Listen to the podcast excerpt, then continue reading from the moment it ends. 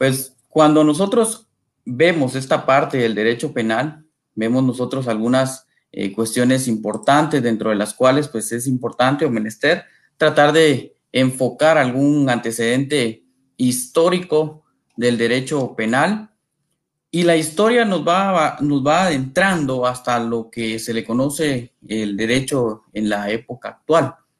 Vemos nosotros como este derecho penal sustantivo y es que esta conferencia está dirigida principalmente a estudiantes del tercer semestre. Por ahí me decían que, que van a empezar y, pues eh, quieren tener conocimiento relacionado al derecho penal.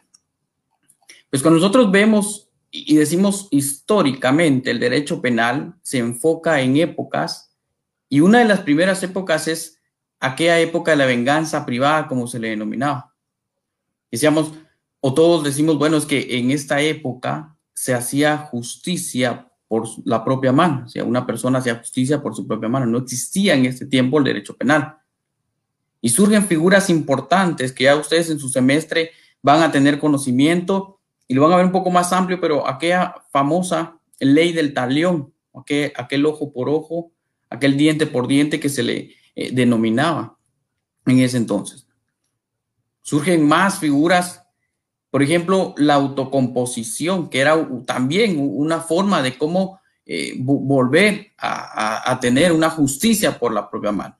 Se sancionaban los daños, en este caso, con algo pecuniario como dinero. Se daban situaciones como, por ejemplo, eh, mutilar parte de un cuerpo, matar a una persona, cambiar e, esa, ese bien jurídico, que más adelante lo vamos a ver, ese bien jurídico por dinero, es decir, bueno, aquí está, se lo cambio por dinero y le entrego esta cantidad porque maté a su familiar, era algo así. Un brazo, maté a su familiar. Se dan otras circunstancias como la época de la, de la, venganza divina o religiosa. Aquí se consideraba que la autoridad suficiente para juzgar era Dios. Y, se decía que en ese tiempo los sacerdotes eran los que aplicaban la justicia, pero también abusaban de la, de la imposición punitiva en, ese entonces. Abusaban de, la aplicación de, esa sanción. Luego de, de, ese abuso surge la época de la venganza pública y acá es donde ya surge el Estado como tal, quien es el que aplica justicia. Lo malo es que en esa época es que podemos considerar nosotros que era el Estado el que imponía las sanciones, pero eran totalmente desproporcionales. Nosotros lo vemos cuando analizamos eh, textos eh, de antecedentes del derecho penal, que son totalmente desproporcionales al daño causado. Casi todo era como un castigo y eso provocaba la pena de muerte. Era totalmente, como decimos nosotros en algunos eh, momentos. Era brutal esa circunstancia. Y luego, por eso surge el periodo humanitario. Cuando surge el periodo humanitario, acá ya se trata de darle un enfoque distinto y trata el derecho penal de rehabilitar al delincuente. Trata de, de volverlo útil, de reincorporarlo a la sociedad. Y esto como uno de los fines que más adelante también vamos a ver que era la prevención de hechos delictivos. Entonces se trata de humanizar, pues eso es época humanitaria, las sanciones que imponía el Estado. Y así es como va surgiendo el derecho penal como tal. Luego se dan otras dos épocas como la científica y, la moderna. Decimos, bueno, la científica adquiere una categoría porque empieza a darse en centros de enseñanza. Yo les digo a mis alumnos, les digo, bueno, es como lo que estamos haciendo nosotros ahora, estamos analizando el derecho penal, estamos estudiando cada una de las instituciones jurídicas, analizamos cada uno de los de los conceptos que verte el derecho penal. eso es parte de la época científica. Y, la época moderna o, también considerada época actual, y eso deviene también considerado por algunos autores, críticos del derecho penal estudiosos, como una crisis del derecho penal. ¿Por qué? Porque dice que la, la población busca justicia por su propia mano. Dice, regresamos a aquella época de la venganza privada, donde, donde los ciudadanos actualmente buscan justicia. Vemos nosotros a diario, por ejemplo, linchamientos. Sí, es que lo que pasa que dice la sociedad, aquí eh, no hay seguridad. Entonces ustedes de repente han visto aquellas, por ejemplo, mantas vinílicas que dicen vecinos organizados y eso, todo eso se da parte de esta época. Pero esto también de la crisis abarca hablar un poco en cuanto a lo que ha sucedido con los fines que tenía el derecho penal. Hemos visto nosotros que en algunas ocasiones pues es totalmente desproporcional penas pero también nosotros vemos que no solo una pena tiene que ser proporcional. Vemos otros crisis, decimos, bueno, ¿será que hay crisis en otros, en otros aspectos del derecho penal? Decimos, sí. Y es que no abarca únicamente hablar de hacer justicia por su propia mano, los hacinamientos en las cárceles, es parte, porque el derecho penal regula instituciones jurídicas sustantivas como la pena, y, y, decimos que la pena tiene que ser, ya lo vamos a ver más adelante, pero eh, rehabilitadora, debe cumplirse en un centro destinado para tal y, que el reo debe ser tratado con dignidad. Establecen los derechos humanos, pero acá en Guatemala es algo totalmente distinto. Entonces, ¿cómo también contrarrestar el índice de violencia por parte del Estado de Guatemala?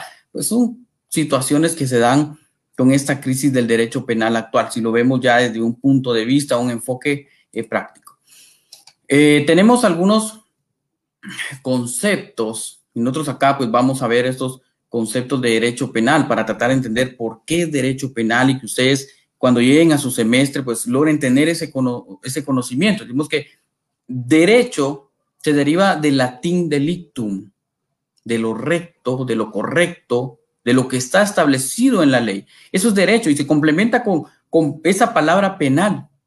Y esa palabra también es un latín que significa poena podemos nosotros traducirlo como la sanción que le espera a una persona de haber cometido un hecho delictivo. Y es que por eso es de que es derecho penal, porque al final tiene una función sancionadora, una, una eh, función rehabilitadora hacia la persona que comete el hecho delictivo. Esa persona, ya lo vamos a ver también, se le denomina como sujeto que interviene en la participación del delito. Pues estos son dos, dos eh, términos, dos palabras pues bien prácticas que ustedes pueden tener presentes para tratar de ir comprendiendo qué es el derecho penal inicial.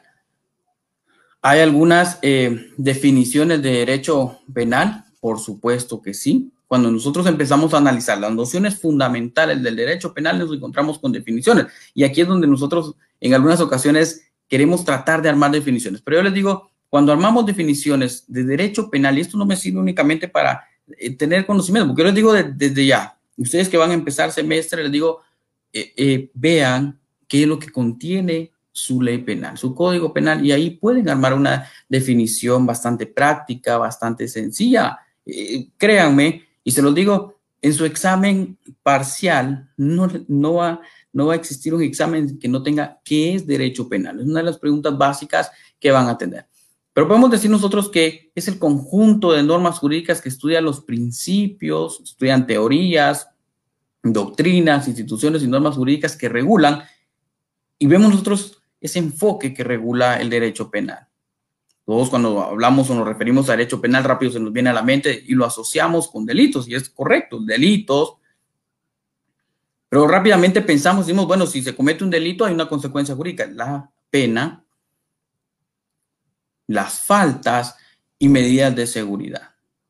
Eso es parte de lo que nosotros pues analizamos en esto del derecho penal. Hay más definiciones dependiendo cómo eh, lo queramos enfocar. Vamos a decir con conjunto de normas jurídicas que determinan los delitos, las penas que el Estado impone a los delincuentes y las medidas de seguridad aplicables.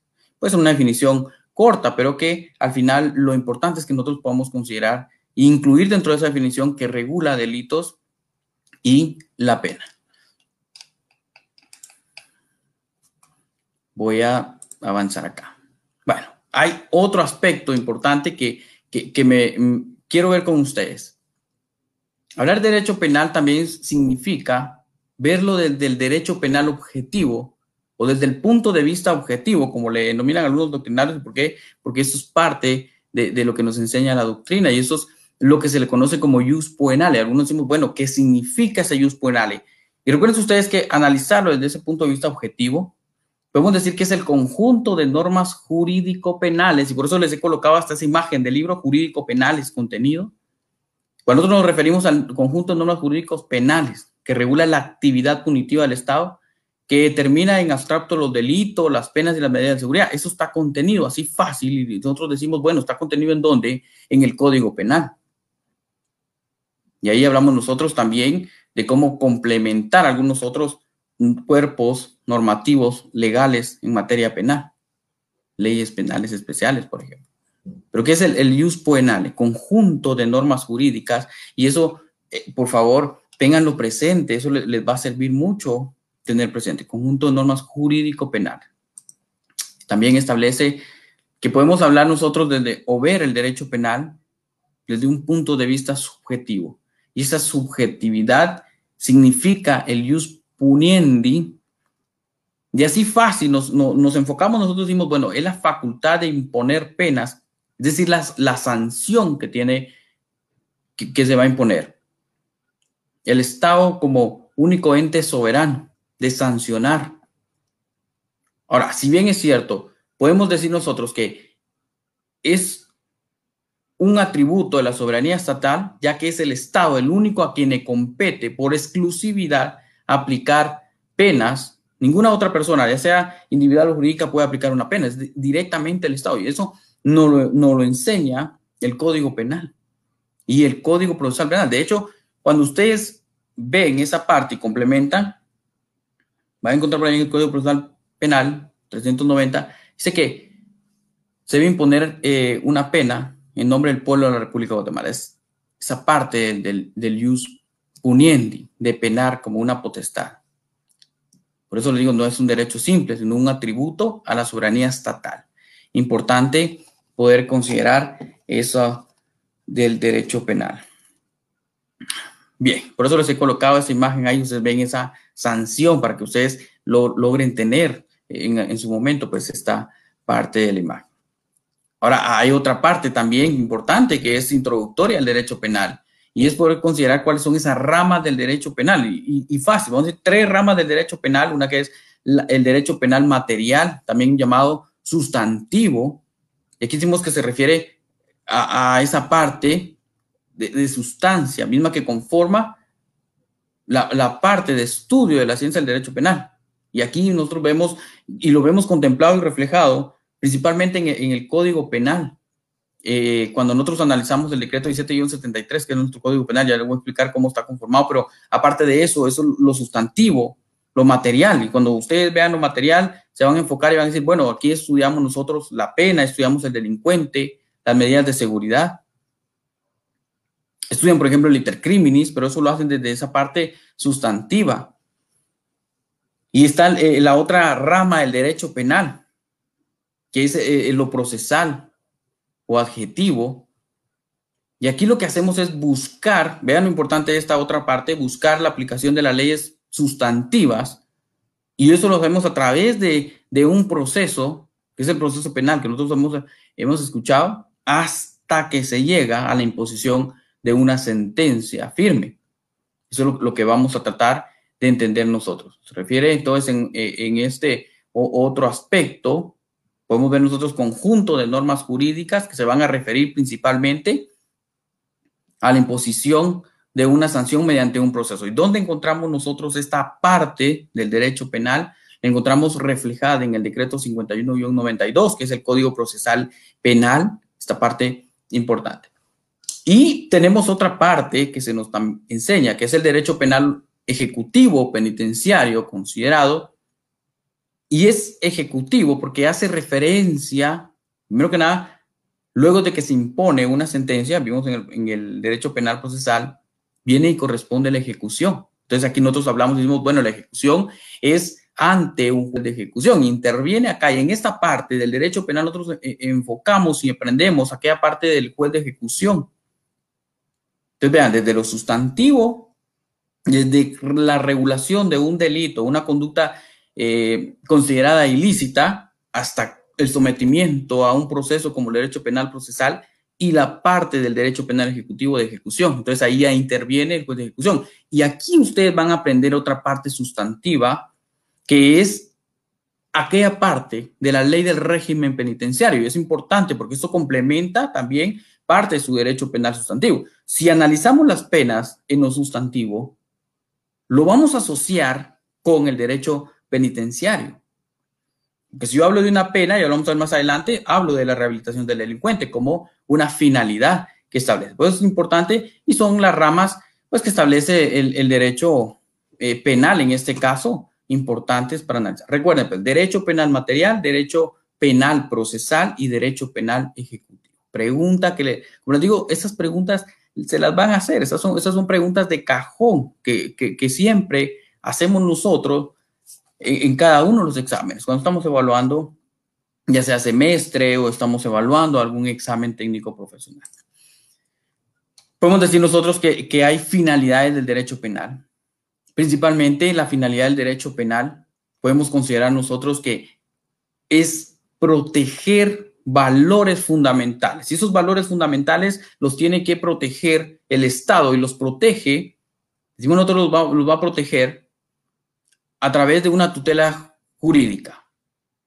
Y eso se refleja eh, en la obligación que tiene el Estado de Guatemala de proteger bienes jurídicos tutelados del ser humano. Y nosotros ya más adelante también les explico los bienes jurídicos, pero esa parte, un ejemplo, la vida, es un bien jurídico. Esa es una finalidad del derecho penal regular la conducta de una sociedad y crea normas jurídicas, crea normas jurídicas procesales y normas jurídicas penales, en este caso sustantivas. Y se recuerdan ustedes que eso les decía que lo regulaba o lo normaba a través del jus poenale, punto de vista objetivo del derecho penal. Y así es como, como vamos viendo esta parte de la, de la, del derecho penal. Hay características, por supuesto, el derecho penal, como toda rama del derecho, va a tener características que nosotros tenemos que ir aprendiendo y dentro de estos, primero analizamos características. La doctrina me va a orientar a mí a diversas características, pero yo les he tratado de enfocar las más importantes o, las, o las que más resaltan en, textos. Y, lo primero es que es un derecho público. ¿Por qué decimos es un derecho público? porque es el Estado el único titular del, derecho penal. Solamente al Estado le compete la facultad de establecer los delitos, las penas, las medidas de seguridad, únicamente el Estado. Por eso se dice que es un derecho público, considerado público, interno. Es el Estado el que tiene ese atributo como soberanía estatal también de imponer penas, un poder público que orienta. Sancionadores, es otra característica del derecho penal. Decimos, bueno, es sancionador y nosotros decimos, se sanciona como una característica del derecho penal. No tendría sentido el derecho penal si no hay una sanción.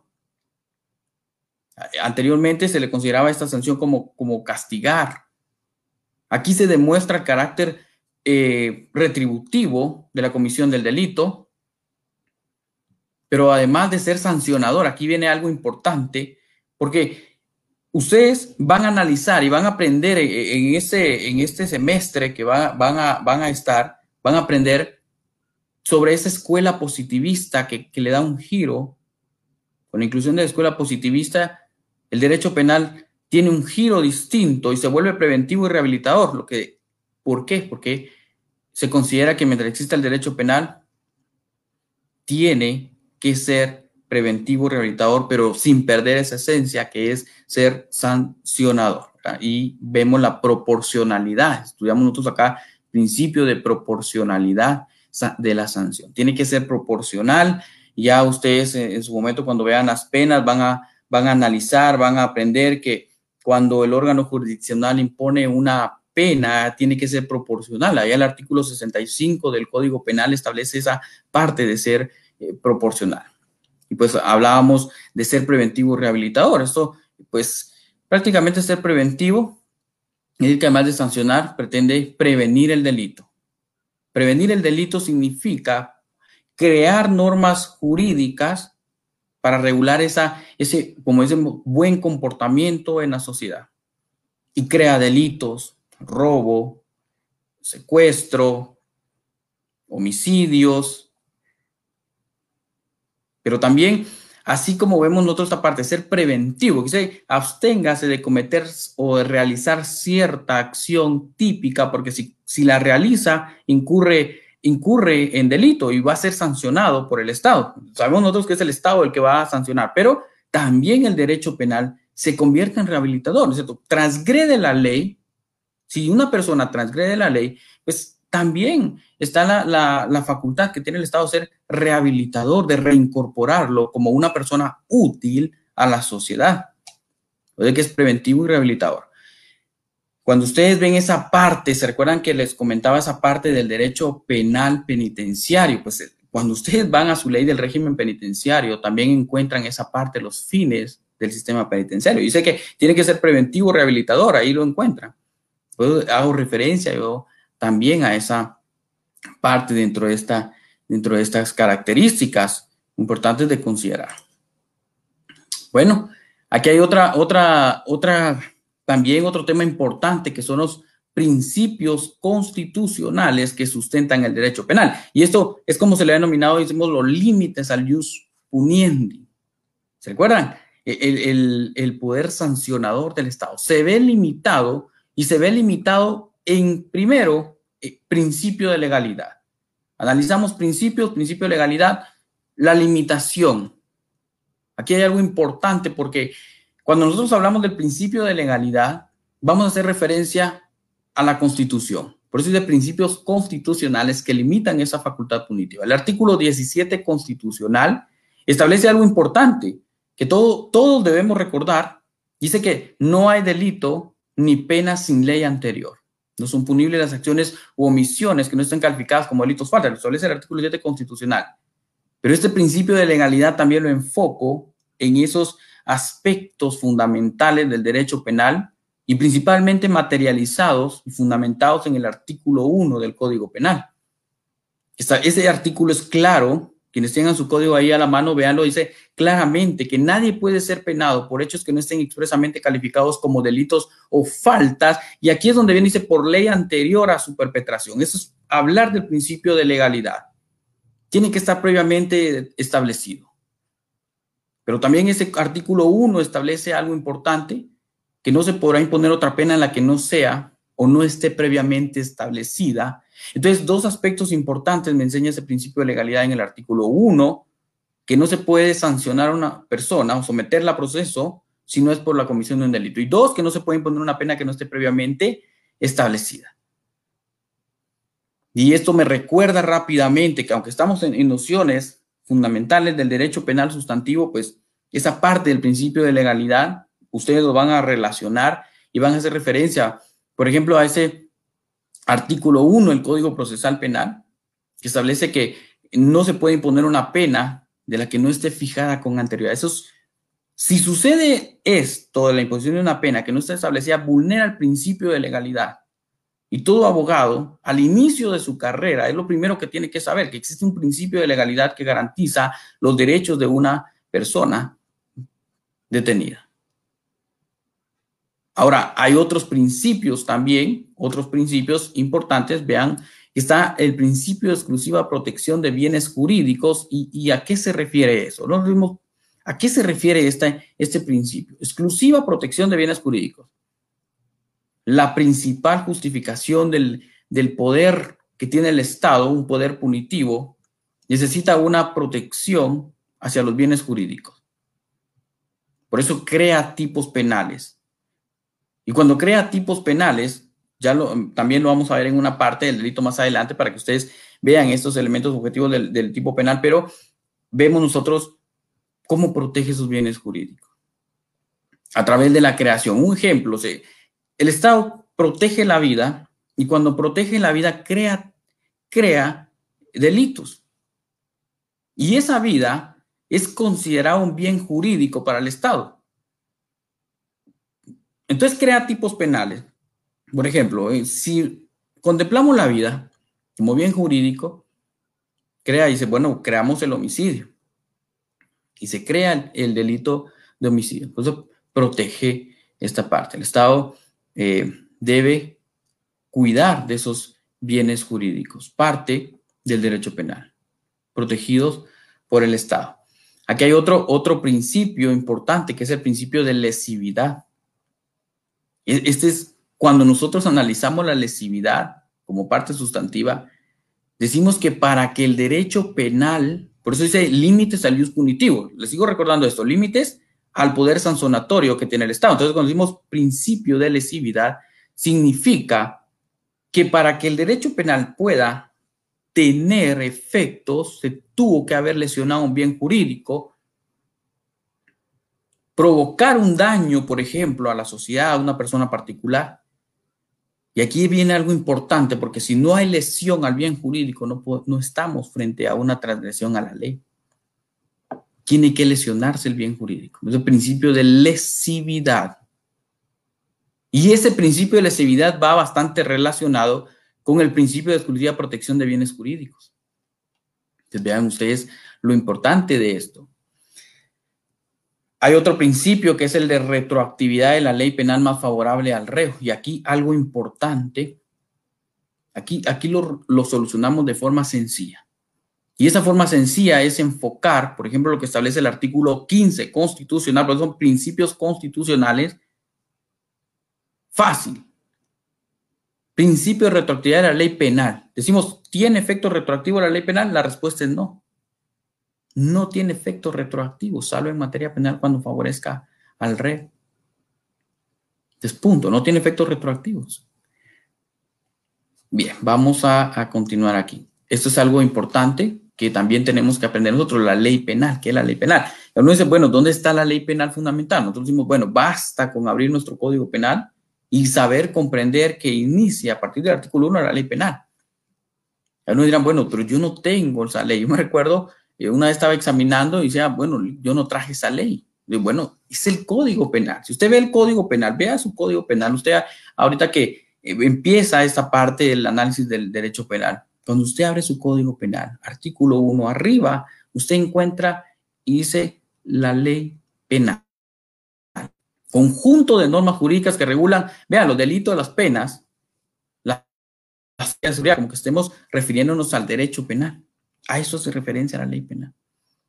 Y aquí les, voy a explicar algo, que la ley penal tiene garantías. Y, vean, pues, las garantías que ustedes van a aprender en el transcurso de todo lo que van a estar estudiando en ese semestre, van a aprender esto, que claro, les aclaro, esto es, esto es parte doctrinario. Aplicamos doctrina junto a la parte sustantiva, porque así, no, así tenemos que estudiar esto. Hay garantía, hay una garantía penal, y ahí entre paréntesis yo les he colocado, hace referencia a la pena. ¿Por qué? Porque es la garantía que tiene el acusado de que la pena o sanción que se le va a aplicar va a estar establecida en la ley. Y eso me recuerda a un principio constitucional que es el principio de legalidad. Por eso es garantía de la ley penal. Tiene que estar establecido en la ley principio de legalidad. Garantía penal, pena y este otro también me recuerda al principio de legalidad. Vean lo importante del análisis del principio de legalidad y vean desde dónde lo tenemos, lo hemos analizado y hasta dónde todavía venimos hablando de la legalidad. La garantía judicial en el proceso. ¿Qué significa esta garantía? Es aquella que le asiste al acusado de ser sometido a lo que se le conoce como un debido proceso. Pero ese debido proceso tiene que respetar los derechos del sindicado. Eso es una garantía judicial de la ley, de la ley penal. Y aquí vean ustedes, volvemos a darle aquel enfoque de las partes del derecho penal eh, y vemos nosotros la garantía penitenciaria y vemos la parte de ejecución, que significaría, y por eso les he puesto entre paréntesis la, la palabra clave, ejecución, para que ustedes cuando estén estudiando recuerden esto, ejecución. Es la garantía que tiene el acusado de que se va a ejecutar la pena conforme a lo que establece la ley. Que ley, ley del régimen penitenciario, conforme a lo que establezca el juez de ejecución, que hay garantías que pueden ser asistidas a cada sujeto que ha sido sancionado.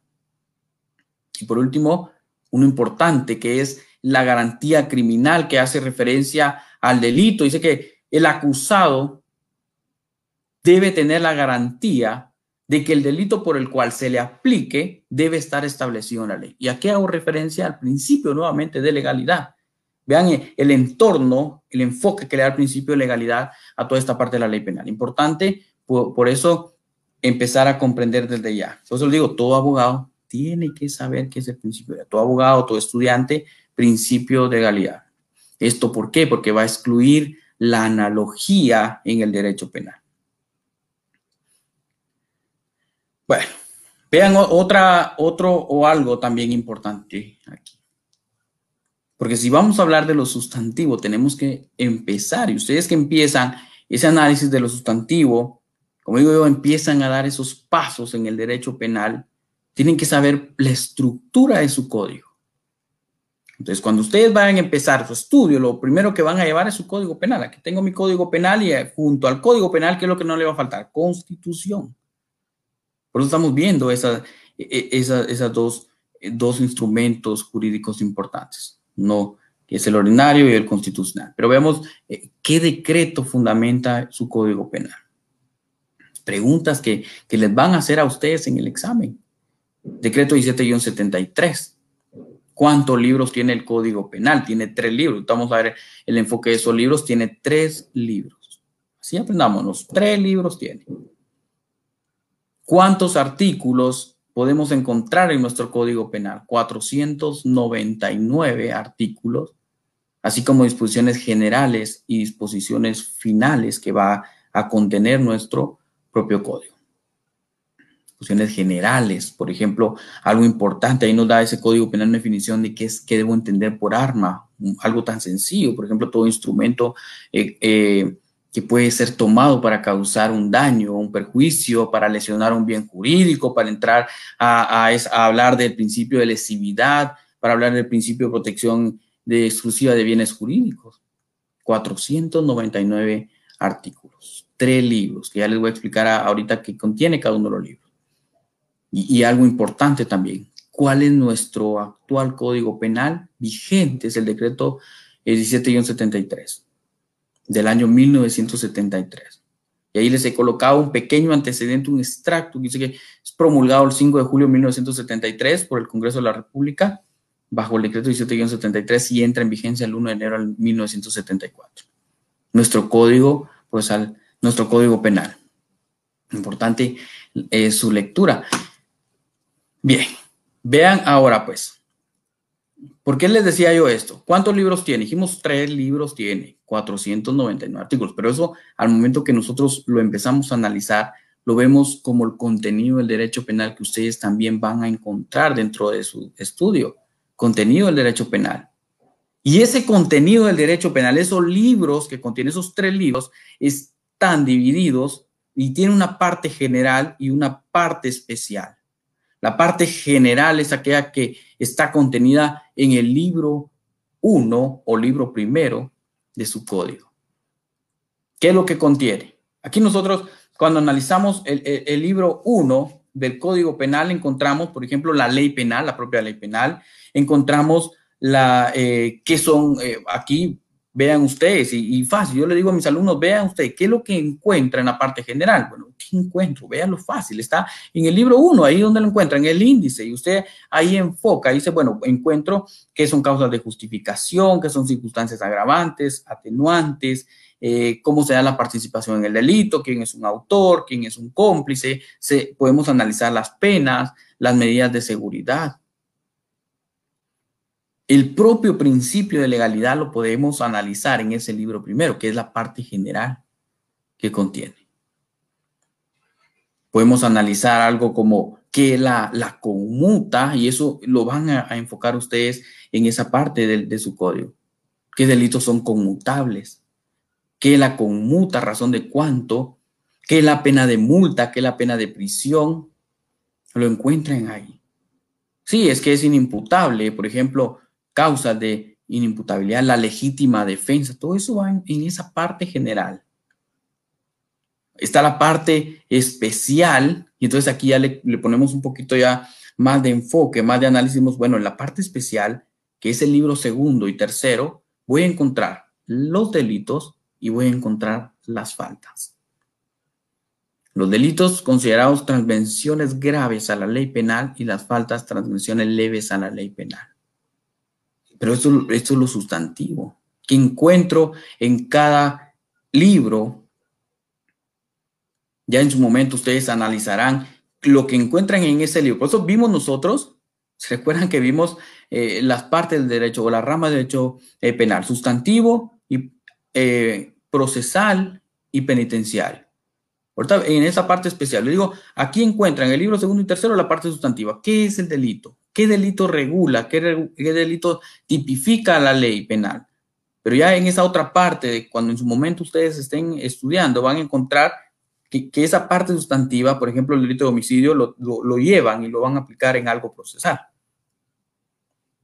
Pero eso es lo que analizamos. Delitos, delitos en el libro 2 y faltas en el libro tercero. Eso es sencillo de poder comprender. Bueno, aquí pues, cuando nosotros analizamos parte del, derecho penal como una eh, parte introductoria, como una parte en la cual podemos decir nosotros qué es el derecho penal. ¿Y qué, qué encontramos en esa parte general? Encontramos algo importante, que es el delito.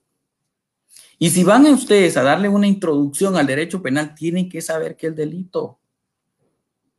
Considerado, considerado como un ilícito penal, considerado, ¿se recuerdan aquella palabra eh, que, analizamos y que era derecho penal? Decíamos delito, pues aquí también encuentran el delito como un delito, una conducta delictuosa o un hecho criminal. Es una terminología general que tenemos que saber nosotros. Entonces, cuando usted en semestre, dígale a su profesor, háblele de terminología. Es un hecho delictuoso, es un ilícito penal. Claro, eso, eso, esa parte del delito lo vamos a complementar. Por eso ustedes ven ahí la imagen con algunas circunstancias que más adelante vamos a explicar, como el dolo, circunstancias que ameritan el análisis del derecho penal. Si alguno eh, preguntaba, bueno, pero podemos nosotros encontrar en el código eh, penal alguna definición de delito, la respuesta es no vamos a encontrar una definición de delito. Lo que, lo que sí vamos a encontrar es que a partir del artículo 10 encontramos nosotros lo que vemos por delito. Pero una definición que mi, que mi propio código me dé, que me diga qué es delito, establezca, eso no lo voy a encontrar. No lo encontramos. Es, eso lo complementamos con la parte doctrinaria. Entonces, ¿qué le estoy dando a entender desde ya, antes de que usted empiece, antes de que empiece y se confunda, tiene que saber que para entender qué es delito, tiene que leer doctrina. No va usted a aprender únicamente con la lectura de su código, tiene que complementarlo con algún texto. Cuando nosotros hablamos de delito, también tenemos que hacer referencia a esa parte sustantiva y esa parte sustantiva también nos enseña que en la participación del delito hay sujetos que intervienen.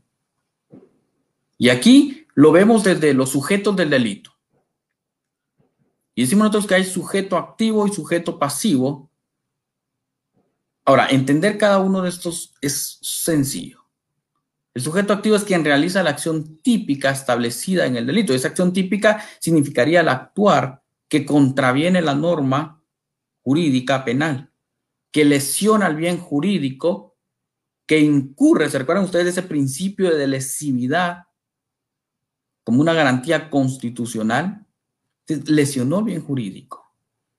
Es el que acciona. Y ahí les he colocado yo esta imagen de esta persona que tiene un arma de fuego en la mano, que le acaba de disparar a otra persona ¿Quién es el sujeto activo? Es la persona que agrede, la persona que acciona el arma, la persona que dispara, quien realiza la acción contenida o prohibida por la ley penal. Y está el sujeto pasivo, que es el titular, como nosotros decimos, ¿quién es el titular del bien jurídico lesionado o el bien jurídico que se pone en peligro? Decimos nosotros, bueno, es el sujeto pasivo y yo digo algo, todos, todos en algún momento podemos considerarnos que tenemos bienes jurídicos. Usted que está ahí en casa puede decir, yo tengo un bien jurídico, mi bien jurídico es la vida principal, mi integridad, otro bien jurídico. Y ahí vamos a ir aprendiendo más en el camino de este curso. Ve, tiene una casa, dice, este es mi patrimonio. De repente su teléfono celular es mi patrimonio. Pues, ¿quién es el titular del bien jurídico? ¿A quién se le lesiona al sujeto pasivo? Y cuando ustedes empiezan a enfocar la parte general y la parte eh, especial de su código, por ejemplo, en la parte especial, en el libro segundo encuentran los delitos. ¿Recuerdan que se los comentaba? Y, empieza el artículo 123. Dice, comete homicidio quien diere muerte a alguna persona. El homicidio se le impondrá prisión de 15 a 40 años. Nosotros entonces empezamos el análisis y eso es parte complementaria de lo que ustedes van a, estar aprendiendo durante ese semestre, que sería comete homicidio quién. Y regularmente se nos enseña que quién es cualquier persona que causa o lesiona el bien jurídico, cualquier persona. Y el 123 dice, o alguna persona, es alguna persona, es el sujeto pasivo a quien se le ha lesionado el bien jurídico. Bien, estos elementos que integran el delito, vean ustedes, importantes y, relacionados siempre al bien jurídico. Solo que ahora lo vemos desde otro punto distinto y nosotros decimos, bueno, ¿qué es el bien jurídico? Porque eso es parte de lo que ustedes van a aprender. Es sencillo tratar de comprender el bien jurídico. Tratar de decir que es el interés que el Estado pretende proteger a través de distintos tipos penales. Y, ahí se los he colocado. Interés que es lesionado puesto en peligro por quién? Por la acción de quien, del sujeto activo y esos bienes jurídicos se traducen a lo que les comentaba, la vida, la libertad, el patrimonio, la indemnidad sexual. Bienes jurídicos, el honor. Entonces se cumple con esos principios constitucionales. Se protege el honor como bien jurídico de la persona y se crea la calumnia, la injuria, la difamación. No, y se les sabe, hay que crear, y se recuerda ese conjunto de normas jurídico penales o esa facultad que tiene el Estado de poder crear normas jurídicas, que es el jus poenale. Bueno, creemos entonces, protejamos el patrimonio y crea el hurto, el robo, estafas, esos son bienes jurídicos. Y algunos de ustedes se preguntarán, bueno, pero ¿dónde encuentro yo esos bienes jurídicos? Tengo que interpretarlo, pues algo sencillo. me recuerdo eh, en algo sencillo que me compartía en la universidad mi profesor de Derecho Penal. Decía, mire, mire, decía, ustedes busquen en los títulos de su libro segundo los bienes jurídicos. Y basta con que abra mi código penal y yo entonces me enfoque en los títulos. Y tenía mucha razón, porque yo encuentro el libro segundo, la parte especial en el primer título dice los delitos contra la vida y ese es el primer bien jurídico que voy a encontrar. Entonces es importante poder contemplar dónde están esos bienes jurídicos para que cuando yo entre ya a mi semestre ya no se me complique, yo digo, ah, bueno, aquí están los bienes jurídicos. Y se recuerdan que se crea el bien jurídico y se crea, como les digo a mis alumnos, se crea el bien jurídico, se crea el catálogo de delitos que protegen ese bien jurídico. Váyanse al 159 y quienes tienen su código, por ejemplo, en la mano, y ven ustedes ese, ese título, ese delitos contra el honor, y crea el catálogo, pequeño catálogo de delitos para proteger ese bien jurídico. Es importante eso, tratar de comprender dónde los encuentro. Porque algunos, algunos erróneamente, cuando empezamos a estudiar el derecho penal, creemos que lo vamos a encontrar dentro del delito, pero no, está, ya les dije dónde. Bueno, y hay otra parte importante también, compañeros, que es el verbo rector. Esto también lo van a aprender ustedes durante el transcurso de su carrera, durante el semestre que van a estar estudiando. Van a aprender ustedes qué es el verbo rector. ¿Se recuerdan? Y yo se los comparto a mis alumnos, digo, bueno, ¿se recuerdan cuando ustedes estaban estudiando? Eran pequeños y les decían, bueno, ¿qué es verbo? Dicen, bueno, son acciones. Sí, es el verbo rector, pero en derecho penal también vemos nosotros que son acciones. Pero aquí le damos un enfoque distinto. Decimos en la parte más importante de la descripción del tipo penal. Bueno, ¿cómo así? Esa parte importante se traduce a, por ejemplo, conducir, realizar acciones, conducir, mutilar, cortar, agredir, introducir, exigir. Son verbos rectores. Pero esos verbos rectores yo los voy a encontrar contenidos o contemplados en los delitos. Y principalmente, por de que ahí les he colocado yo esa pequeña definición, es la parte más importante de la descripción del tipo penal o del delito. Y la descripción que ustedes tienen que enfocar es esta que ven acá. Comete delito quien, quien diere muerte a alguna persona. Esa, es la descripción del delito. ¿Y dónde está el verbo rector? Comete homicidio quien diere que dice muerte. Ese es, ese es el verbo rector. Matar, dar muerte a otra persona. Ahí encuentran ustedes, por ejemplo, el artículo 157 eh, de su Código Penal y establece conducir. Y alguno dirá, bueno, pero es que conducir no es ilícito. Si yo conduje hoy hasta mi casa, sí, está bien, estuvo conduciendo, pero el problema es que se transgrede la ley penal cuando ya lo hace de una forma contraria a esa ley. Por ejemplo, conducir, pero dice, usted tiene que conducir. pero tiene que conducir en un estado sobrio, no tiene que conducir bajo efectos de bebidas alcohólicas o no tiene que conducir de manera imprudente. Por ejemplo, introducir son verbos rectores. Si analizo eh, eh, el artículo 175 del Código Penal, entonces ustedes van a encontrar ahí, en ese 175, por ejemplo, violación.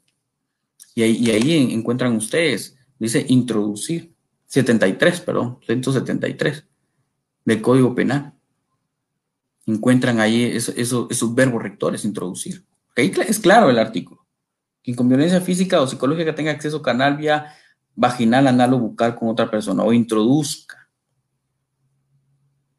Es importante que ustedes puedan lograr eh, comprender esto. Al final, pues lo vamos a aplicar en cada pero es parte sustantiva. Y algunos miran, bueno, ¿y dónde encuentro yo la definición del verbo rector en mi código penal? Pues les vuelvo a, reiterar, no lo van a encontrar. Hay cosas, hay definiciones, hay, hay eh, digamos, eh, algunas eh, figuras sustantivas penales que no las voy a encontrar establecidas en el código. Entonces tengo que complementarlo como lo estamos haciendo ahora el lugar del delito y el tiempo del delito. Esto sí lo encuentro en mi código penal y lo hago en el análisis del artículo 19 y el artículo 20, el lugar del delito. Y aquí les he colocado yo en pantalla y ustedes lo pueden ver, que dice, bueno, el lugar del delito. La, pregunta que ustedes se van a hacer es, ¿dónde se cometió el delito? Esto lo digo a mis alumnos, haz esa pregunta, ¿dónde se cometió el delito? Ese es el lugar del delito. El artículo 20 es claro, dice que el lugar del delito se considera el lugar donde se ejecuta la acción en todo o en parte. Eh, por darles un supuesto. Algunos el lugar del delito es considerado como la escena del crimen, el lugar del delito, como le digo, donde se cometió el delito. Algunos eh, autores incluyen dentro de esto teorías, por ejemplo, la teoría de la ubicación para considerar dónde se comete el delito y un poco más práctico dónde se comete el delito. Es, por ejemplo, y, yo, se los compartía, decía, bueno, aquella, aquella persona que es despojada de sus pertenencias sobre la sexta avenida de la zona 1, ¿cuál es el lugar del delito? Sexta avenida, zona 1, y enfocar, por ejemplo, frente, al numeral 5-40 de la zona 1. Frente a la heladería, eso es el lugar del delito, donde se transgrede la ley, donde incurre en responsabilidad penal el sujeto activo. Eh, el tiempo del delito es, otro artículo también importante, porque el tiempo del delito es cuando se comete el delito. O sí, escuche bien, cuando se comete el delito. Artículo 19 lo establece. Y ahí algunos doctrinarios dicen, entonces incluimos, si incluimos en, el lugar del delito la teoría de la ubicación, incluyamos acá la teoría de la actividad, el tiempo, cuando se comete el delito. Una parte práctica me enseñaría a mí a decir que el tiempo sería, por ejemplo, que cometió el hecho delictivo el 12 de enero del año 2021 cuando eran las 20 horas. Ese es el tiempo del delito. Y es que es importante porque a veces nosotros vemos artículos pequeños, pero ese tiempo del delito, aunque sea un artículo pequeño, el 19, y, y, claramente dice que el delito se considera realizado en el momento en que se ejecutó la acción. Y ahorita vamos a ver adelante esa parte de la ejecución, pero Vean ustedes, porque aunque es un artículo pequeño, yo se lo digo a mis alumnos, miren, aunque es un artículo pequeño el que analizamos, es un artículo que ustedes ven desde lo sustantivo, lo llevan a lo procesal y ese artículo 19 lo ven hasta la última instancia del proceso penal, hasta que se quebranta la presunción de inocencia, hasta que una sentencia causa firmeza. Y se destruye por total inocencia una persona sometida a un proceso penal por incurrir en responsabilidad. Pero ese artículo es muy importante. Bien, relacionado al delito, encontramos también nosotros algo que se le denomina relación de causalidad y eso es lo que se le ha conocido como nexo causal. Y eso está contemplado, sí, en el artículo 10 del Código eh, Penal, está contemplado el nexo causal y eso es una relación causa-efecto. Dice que toda acción realizada por el imputado, por el sujeto activo, toda acción puede tener un resultado y ese resultado debe ser atribuido al sujeto activo. Pero aquí viene algo importante porque dice que únicamente se le podrá atribuir esa, esa, ese resultado cuando fuese consecuencia de su acción. Tengo una acción, tengo un resultado. Busco si ese resultado es consecuencia de la acción del sujeto. Yo les digo, si logro encontrar que es consecuencia, encuentro ese nexo causal. Esa es la relación de causalidad. Si no encuentro ese nexo causal, no puedo hablar yo de la integridad o integración del derecho penal. Por eso les digo, importante la relación de causalidad, encontrar que la acción haya provocado ese resultado. Les ponía un ejemplo fácil el sábado, mis alumnos les decía, bueno, ustedes piensen en aquel caso en el cual una persona le dan muerte. Se los ponía fácil, piensen en aquel caso en aquella persona que le da muerte. Una persona se enfunda el arma de fuego, calibre 9 milímetros, le dispara y llega otra persona, también otro sicario, dispara hacia el mismo sujeto, solo que este otro sicario lleva un arma de fuego de punto .40 y, y las balas, proyectiles que impactan el cuerpo de la víctima son punto .40, pero esa persona se da la fuga y aprenden a la persona que portaba el arma 9 milímetros. Lo procesan y lo someten a proceso penal. De entradita yo les estoy dando eh, el resultado. digo, entonces ustedes piensan y dicen, ah, no, no va a coincidir. El calibre es distinto al que aprendieron. Y le incautaron el arma homicida que era 9 milímetros. Cuando se hace el peritaje y se logra determinar que murió a consecuencia de impactos de proyectiles .40, y la persona prendida tenía un arma de fuego 9 milímetros? ¿Será que es consecuencia, es resultado de su acción? ¿Será que se le puede atribuir la muerte de esa persona, a, esa, a ese sujeto activo, a ese, ya lo van a ver ustedes en su momento, ya eh, más adelante en sus cursos, al sindicado? ¿Será que se le va a poder atribuir? No, porque no fue consecuencia de su acción. Es cierto, disparó, pero no fue consecuencia, no lo mató él. es encontrar el nexo causal buscar la relación de causalidad. Me lo enseña el artículo 10.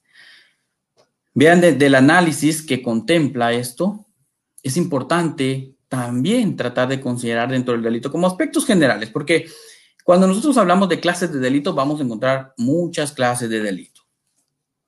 Ya la doctrina me va a enseñar algunos, algunas otras clases de delito, pero yo aquí les, les voy a comentar dos, el delito doloso y el delito culposo. Y claramente decimos dolo y empezamos a enfocar. ¿Cuándo hay dolo? Y claramente el artículo 11 establece cuando el resultado ha sido previsto sin perseguir ese resultado, el autor se lo presenta como posible y ejecuta el acto.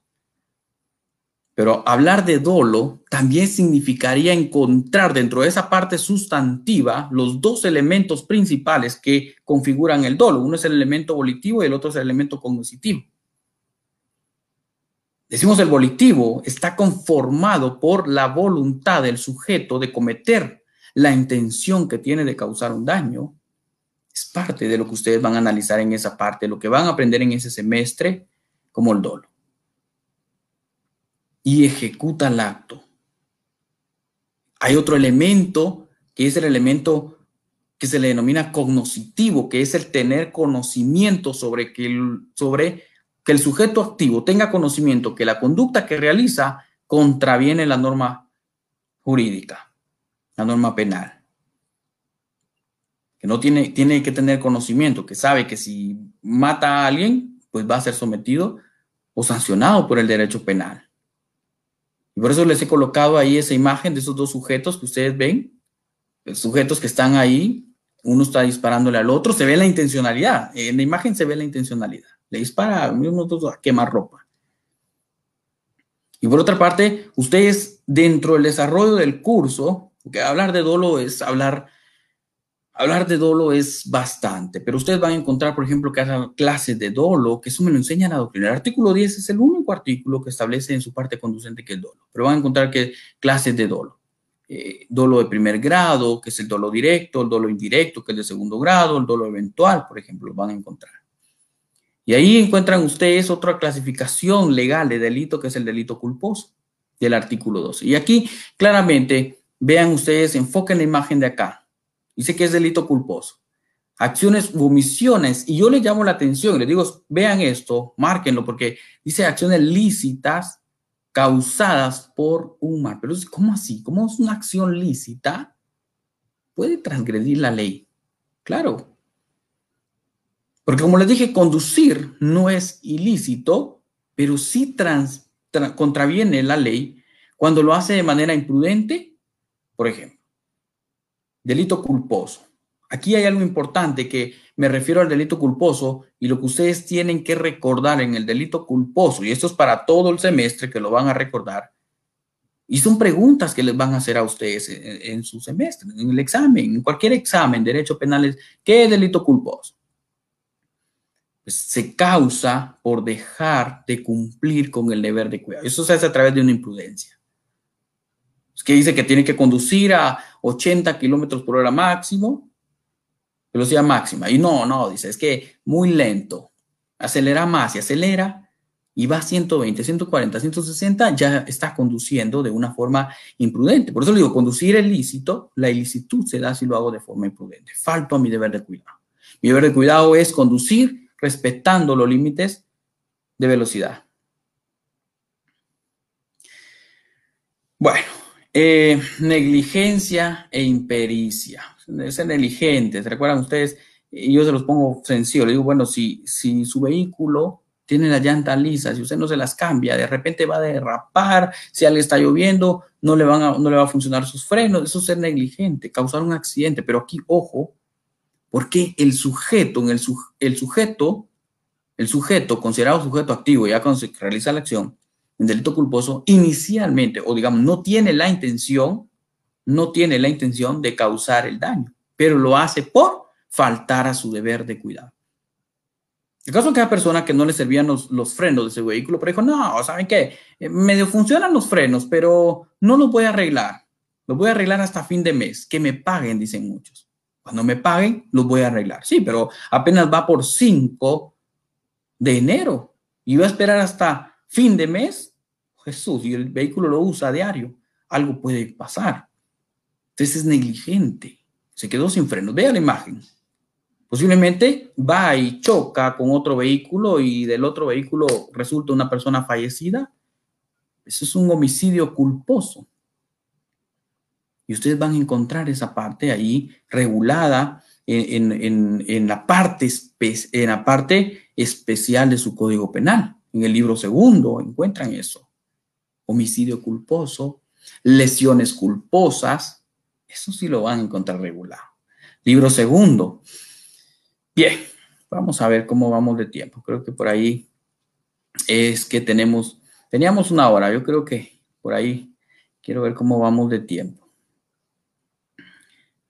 Bueno, dice cómo establecer el lugar en los casos de asesinatos, existe desmembración. Pues eh, recuérdense que el artículo, el artículo 20 eh, establece que el delito se considera realizado en el lugar donde se ejecutó la acción en todo o en parte. Y ahí es donde nosotros vemos plataformas eh, fácticas o acusatorias del fiscal, donde vemos que eh, eh, vemos distintos momentos, distintos lugares. Es que en esta parte, puede ser que en esta parte lo hayan desmembrado un brazo, puede que en otra parte le hayan dado muerte, y vamos a encontrar dentro de, ese, de esa plataforma fáctica de hechos dos lugares distintos. Así es como lo encontramos. Por ahí preguntaba Eva. Bien, eh, hay otra parte aquí importante que es el intercriminis.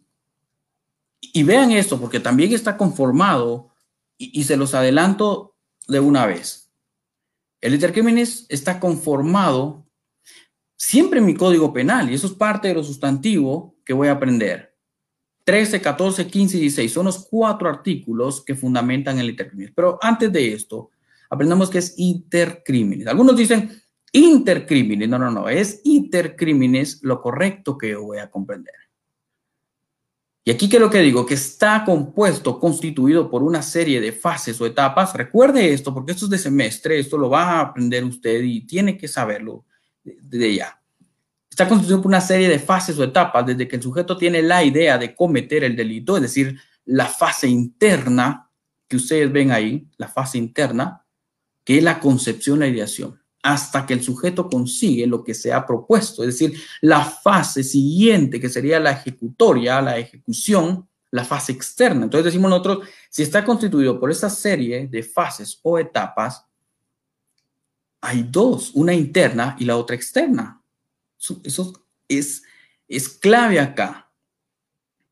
Decimos, bueno, está constituido por esa fase interna, que es la concepción, la ideación. Alguna persona puede planificar, le digo, puede planificar el dónde, el cuándo, el cómo. Y se los comentaba el sábado a mis alumnos, les decía, bueno, pensar que va a matar a alguien, ¿será que si me acuesto hoy en la noche y empiezo a pensar, digo, no es que voy a matar a esta persona, mañana lo voy a cuchillar, ¿cometo delito?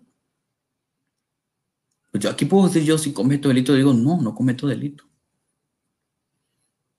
¿Por qué? Porque los pensamientos no constituyen delitos hasta que no se da la siguiente fase, que es la, la fase de ejecución, cuando se exterioriza, donde se materializa esa conducta, donde se materializa ese pensamiento criminal, esa parte criminológica de qué es lo que piensa el sujeto, por qué ha ideado la comisión de un hecho delictivo, por qué ha tenido dentro de esa voluntad que es el dolo, ese, elemento volitivo, cognoscitivo, el conocimiento sobre lo que voy a hacer es algo que va a lesionar a alguien.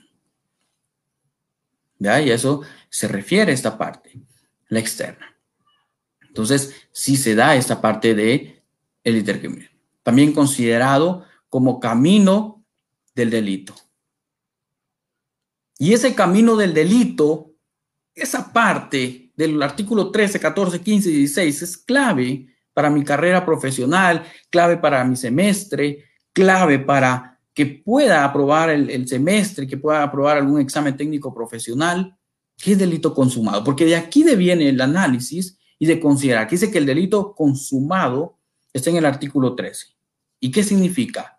Hablar de delitos consumados cuando el sujeto comete el hecho delictivo, tiene la voluntad de lesionar un bien jurídico, pero por supuesto, dice que deben de concurrir todos los elementos para su tipificación. Los autores le llaman y le denominan la tipificación perfecta. Concurren todos. Aquella persona que quiere matar a alguien simplemente lo que viene es toma el arma de fuego, la desenfunda y le dispara a alguien. Eso es, es consumado, lo consumó. Y eso se le denomina grado de ejecución del delito consumado. Tenía la voluntad. Por supuesto, también está la tentativa. Y en la tentativa, aquí comprendemos algo. Bueno, ¿por qué se da la tentativa? Y digo yo que en la tentativa se comienza la ejecución. En la tentativa el sujeto tiene la intención inicialmente, el artículo 14, y es claro, el artículo 14 del Código dice que el sujeto tiene la intención, cuando con el fin de cometer un delito comienza su ejecución, tiene la intencionalidad, sí va enfocado a consumarlo, pero un acto externo contrario a su voluntad hace que no se consuma, pero contrario a la voluntad. Yo eh, les ponía este otro ejemplo y les decía a mis alumnos, miren, vean ustedes aquel caso en el cual a una persona le dispara les ponía yo el ejemplo de un caso que había sucedido, que habían atentado en contra de un taxista. Viene el sicario, se enfunda el arma de fuego y le empieza a disparar al taxista. Pero el taxista es, es ágil, el taxista ve cuando la persona, el sicario, llega, eh, estaciona la motocicleta y saca el arma de fuego, la desenfunda y le empieza a disparar. El taxista es ágil, ve y se hace hacia atrás. Mm, pero, digamos, no, no, no lo matan. Entonces van, van unos agentes de la policía y aprenden a la persona, al delincuente, al sujeto activo, lo aprenden. Ahora, lo importante de la tentativa es poder determinar si tuvo la intencionalidad. Entonces, cuando se analiza la escena del crimen, el lugar del delito, dónde se cometió el delito, la teoría de la ubicación. Decimos, bueno, eh, tuvo la intención, porque esto es importante en la tentativa. Pues yo digo al inicio va enfocado en que va a cometer el delito. ¿Tuvo la intención? Por supuesto. ¿Y cómo se demuestra esa intencionalidad? Bueno, aquí está las perforaciones en, el, en, el, en los vidrios, en el vidrio delantero, el vidrio del piloto tiene perforaciones de proyectiles de arma de fuego. ¿Se da la intencionalidad? Se demuestra, por supuesto. Por eso el artículo 14 hay tentativa cuando con el fin de cometer el delito se comienza, pero dice cuando con el fin, es decir, la intencionalidad. Y les ponía aquel ejemplo de otra persona que le, que le dispara a otro sujeto. Vean cómo pueden cambiar los supuestos, vean cómo puede cambiar la intencionalidad, cómo demostrarla. Por eso les digo, y es importante volver a recordar lo que ustedes ven en pantalla, que son las dos fases, una interna y la otra externa. La interna no constituye delito, ¿Y por qué les pongo, por qué les puse el ejemplo este primero de la, tentativa y ahora este otro, donde aquel sujeto le dispara a otro sujeto, pero únicamente, como decimos nosotros, por asustarlo, solo lo quiso asustar, desenfundó el arma de fuego y le disparó. Digamos que lo quiso asustar, pero en realidad quería matarlo, solo que tuvo una mala puntería. Tener una mala puntería puede demostrar que es tentativa. Decimos, bueno, sí tuvo la intencionalidad, pero esa intencionalidad debe ser exteriorizada y debe ser probada en algún caso. Hay casos de esos que nosotros podemos decir, sí, fue homicidio en grado de tentativa, porque tenía la intención. Pero ¿cómo demostrar que tenía la intención? Eso quiero que comprendan algo. Esa intencionalidad es un elemento interno del sujeto. La fase interna es la concepción de las ideas. La fase interna, ¿cómo demostrar que una persona quiere matar a alguien? Señor juez, dijo el fiscal, el sujeto en su mente pensaba matar a, a su víctima. ¿Cómo que en su mente? ¿Y quién es usted para entrar a la mente del delincuente y creer que le iba a dar muerte? Eso no se puede probar. Ahí es donde enfocamos. Pero hay actos externos que sí pueden probar. Ahora, algo importante, porque preguntaban ahí, ¿y qué es entonces? Preguntaban, ¿Cómo encuentro yo? ¿Encuentro homicidio en grado de tentativa? ¿Lo encuentro en el Código Penal tipificado? No. Eso le damos el agregado si es en delito consumado, en tentativa, pero no voy a encontrar yo un delito que haga homicidio en grado de tentativa. No lo encuentro. Se lo agrego. Bien, y la tentativa imposible, eso hace referencia al artículo 15, dos supuestos que analizamos acá, fáciles. La tentativa imposible recae primero sobre un medio y el segundo sobre un objeto. Lo establece el artículo 15, es claro, y aquí vemos, nosotros decimos, bueno, si hay tentativa, dice, cuando se realiza, hay tentativa imposible, la acción con un medio inadecuado, y ese medio inadecuado no permite la, la consumación, pero quiero que entendamos algo, porque aunque sea tentativa imposible, aunque el medio sea inadecuado, que es el primer supuesto, el medio inadecuado, ya lo van a ver ustedes ahí, ¿cómo poder determinar? Aquella persona que eh, quiere matar a alguien tiene la intencionalidad. Solo quiero que, que ustedes logren comprender eso. Tiene la intención de darle muerte a alguien. Pero lo que hace es toma una pistola de juguete y empieza a dispararle. ¿Qué sé yo? Posiblemente balines o, el ejemplo que nos pone teoría del delito en las autorías. Pero es una pistola de agua y empieza a disparar agua. ¿Lo va a poder matar con eso? No, el medio es inadecuado. Eso es lo que uno necesita que ustedes enfoquen. El medio es inadecuado pero la intencionalidad la tuvo. Por eso dice camino del delito. ¿La intencionalidad la tuvo? Sí. Ahora yo les cambio el escenario. Digo, si esa persona no tiene a la vista la pistola de, agua, sino tiene un arma de fuego, ¿qué era lo único que le faltaba en el primer escenario? El arma de fuego, porque la intención sí la tuvo.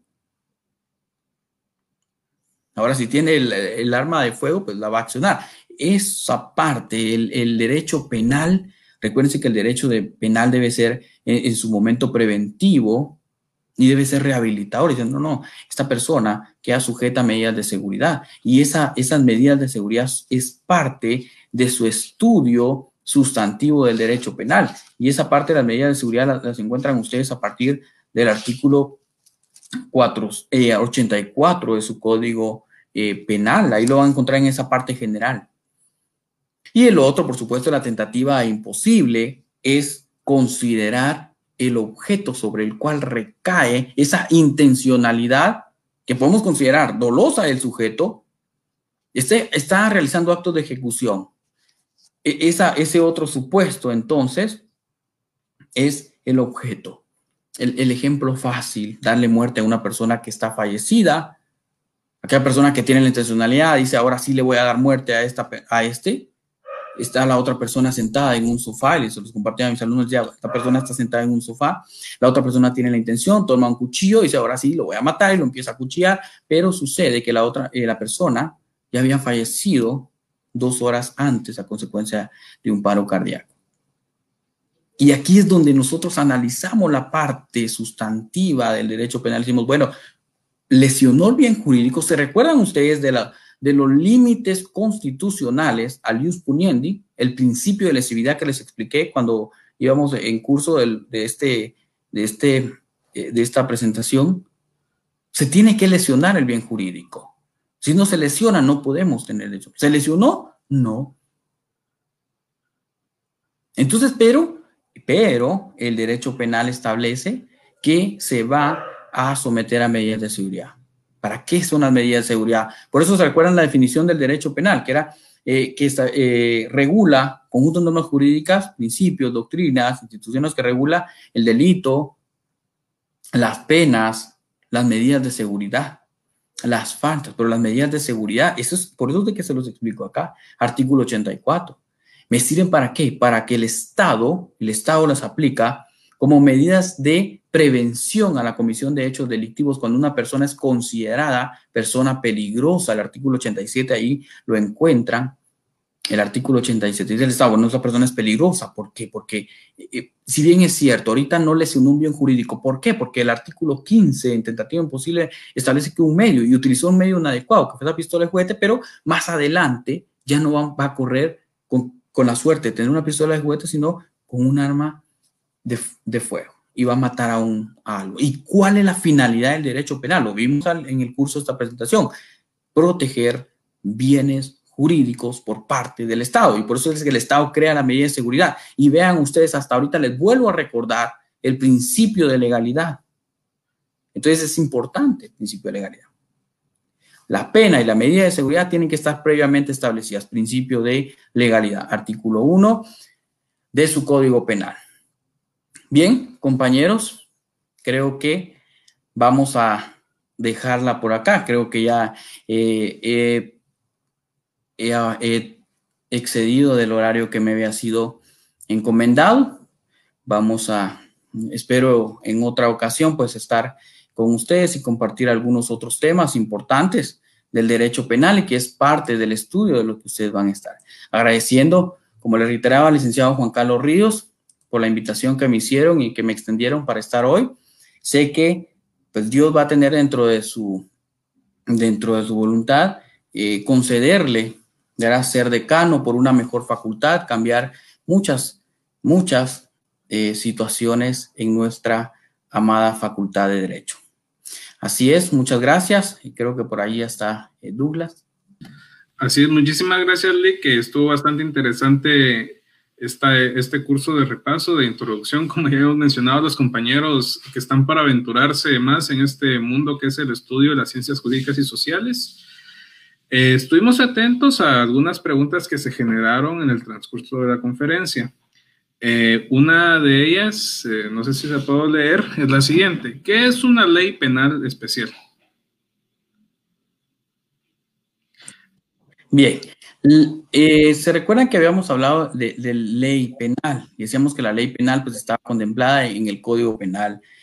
al inicio abríamos el, el nuestro código, artículo 1, y vemos ley penal arriba. Pero la ley penal especial es aquella que se compone también de, tipos penales, pero creados posterior al Código Penal. Es decir, una ley penal especial está contemplada y eh, la podemos exteriorizar, como por ejemplo ley de armas y municiones, eh, ley contra la narcoactividad, ley contra, eh, ¿qué les diría yo? La ley contra la delincuencia organizada, ley de equipos criminales móviles. Es tutelan bienes jurídicos específicos. Así es. Así es. Muchísimas gracias, Lick. Por aquí tenemos alguna otra y versa así. ¿Qué es la retroactividad en la ley penal? Retroactividad. Cuando nosotros nos referimos a la retroactividad de la ley penal, es importante recordar esos límites constitucionales. El artículo 15, por, por su parte constitucional, establece lo siguiente. Decía que la ley no tiene efecto retroactivo salvo en materia penal. Y, la y, para resolver esa parte, porque decimos la ley no tiene efecto retroactivo, eso es algo constitucional. Pero, ¿qué significa retroactividad en materia penal? Es decir, ¿la ley tiene efectos retroactivos? La respuesta es sí, pero sí, sí beneficia o esa ley es más benigna a el sindicado. Es decir, entonces, que en cuanto a la retroactividad de la ley penal, consiste en que una ley vigente puede tener efectos hacia el pasado siempre que favorezca al reo o, al sujeto, no obstante que el hecho haya sido cometido bajo el imperio de una ley distinta ya derogada. Eso aplica la retroactiva. Si un sujeto comete un hecho delictivo en el, en el año 2016, una, una sanción más drástica y actualmente en el año 2021, 2020, se, se, reforma ese artículo y se reduce la pena, ¿cuál es más beneficiosa? La actual. Pero decimos nosotros, bueno, es que cometió el hecho delictivo bajo el imperio de una norma distinta, una norma que ya está abrogada. Hay que juzgarlo con eso, no. Es la más benigna. Entonces, una ley vigente puede regresar al pasado para juzgar un hecho no nacido durante su vigencia, pero eso es únicamente cuando favorezca a el sindicado o al reo. Así es, Douglas. Sí, sí, por cuestiones de tiempo vamos a leer una última pregunta que es bastante específica. Nos están consultando, ¿qué es una circunstancia agravante y qué es una circunstancia atenuante? Bien, la circunstancia agravante es parte también de, lo sustantivo, de la parte general del derecho eh, penal, y pues lo vamos a encontrar fundamentada en esa parte general. ¿Cuál es el artículo? Para quienes tienen su código, es el artículo 27. Eh, Una circunstancia agravante es aquella que complemento con el artículo 65 del Código Penal y lo que permite el aumento de una sanción, es decir, la punibilidad por parte del Estado aumenta si encontramos circunstancias agravantes. Una circunstancia agravante es un ejemplo la cooperación de menores de edad, contemplada en el artículo 27, numeral 10. Si el delincuente utiliza a un menor de edad para cometer un hecho delictivo, pues decimos nosotros, es una circunstancia que en su momento el órgano jurisdiccional tendrá que determinar para aumentar la pena. Muchísimas gracias, Lick. Eh, una disculpa a las preguntas que no podemos leer por factor tiempo. Yo sé que esta clase ha estado súper entretenida, que nos hemos llenado de nuevos conocimientos algunos, otros hemos estado refrescando un poquito aquello que hemos tenido de alguna forma ahí empolvado. Eh, esperen más de nosotros, esperen más cursos. Esta semana tenemos un curso únicamente de repaso. Estamos trabajando para poder apoyarles a todos ustedes. Eh, no me queda nada más que darle una, vez más las gracias a nuestro conferencista, el licenciado Hugo García. Eh, quedamos atentos eh, y les extendemos la cordial invitación para que nos sigan sintonizando el día de mañana con la siguiente clase. No se olviden de seguirnos en nuestras páginas, que serían Más Derecho, Facultad Inteligente y por supuesto Juan Carlos Ríos.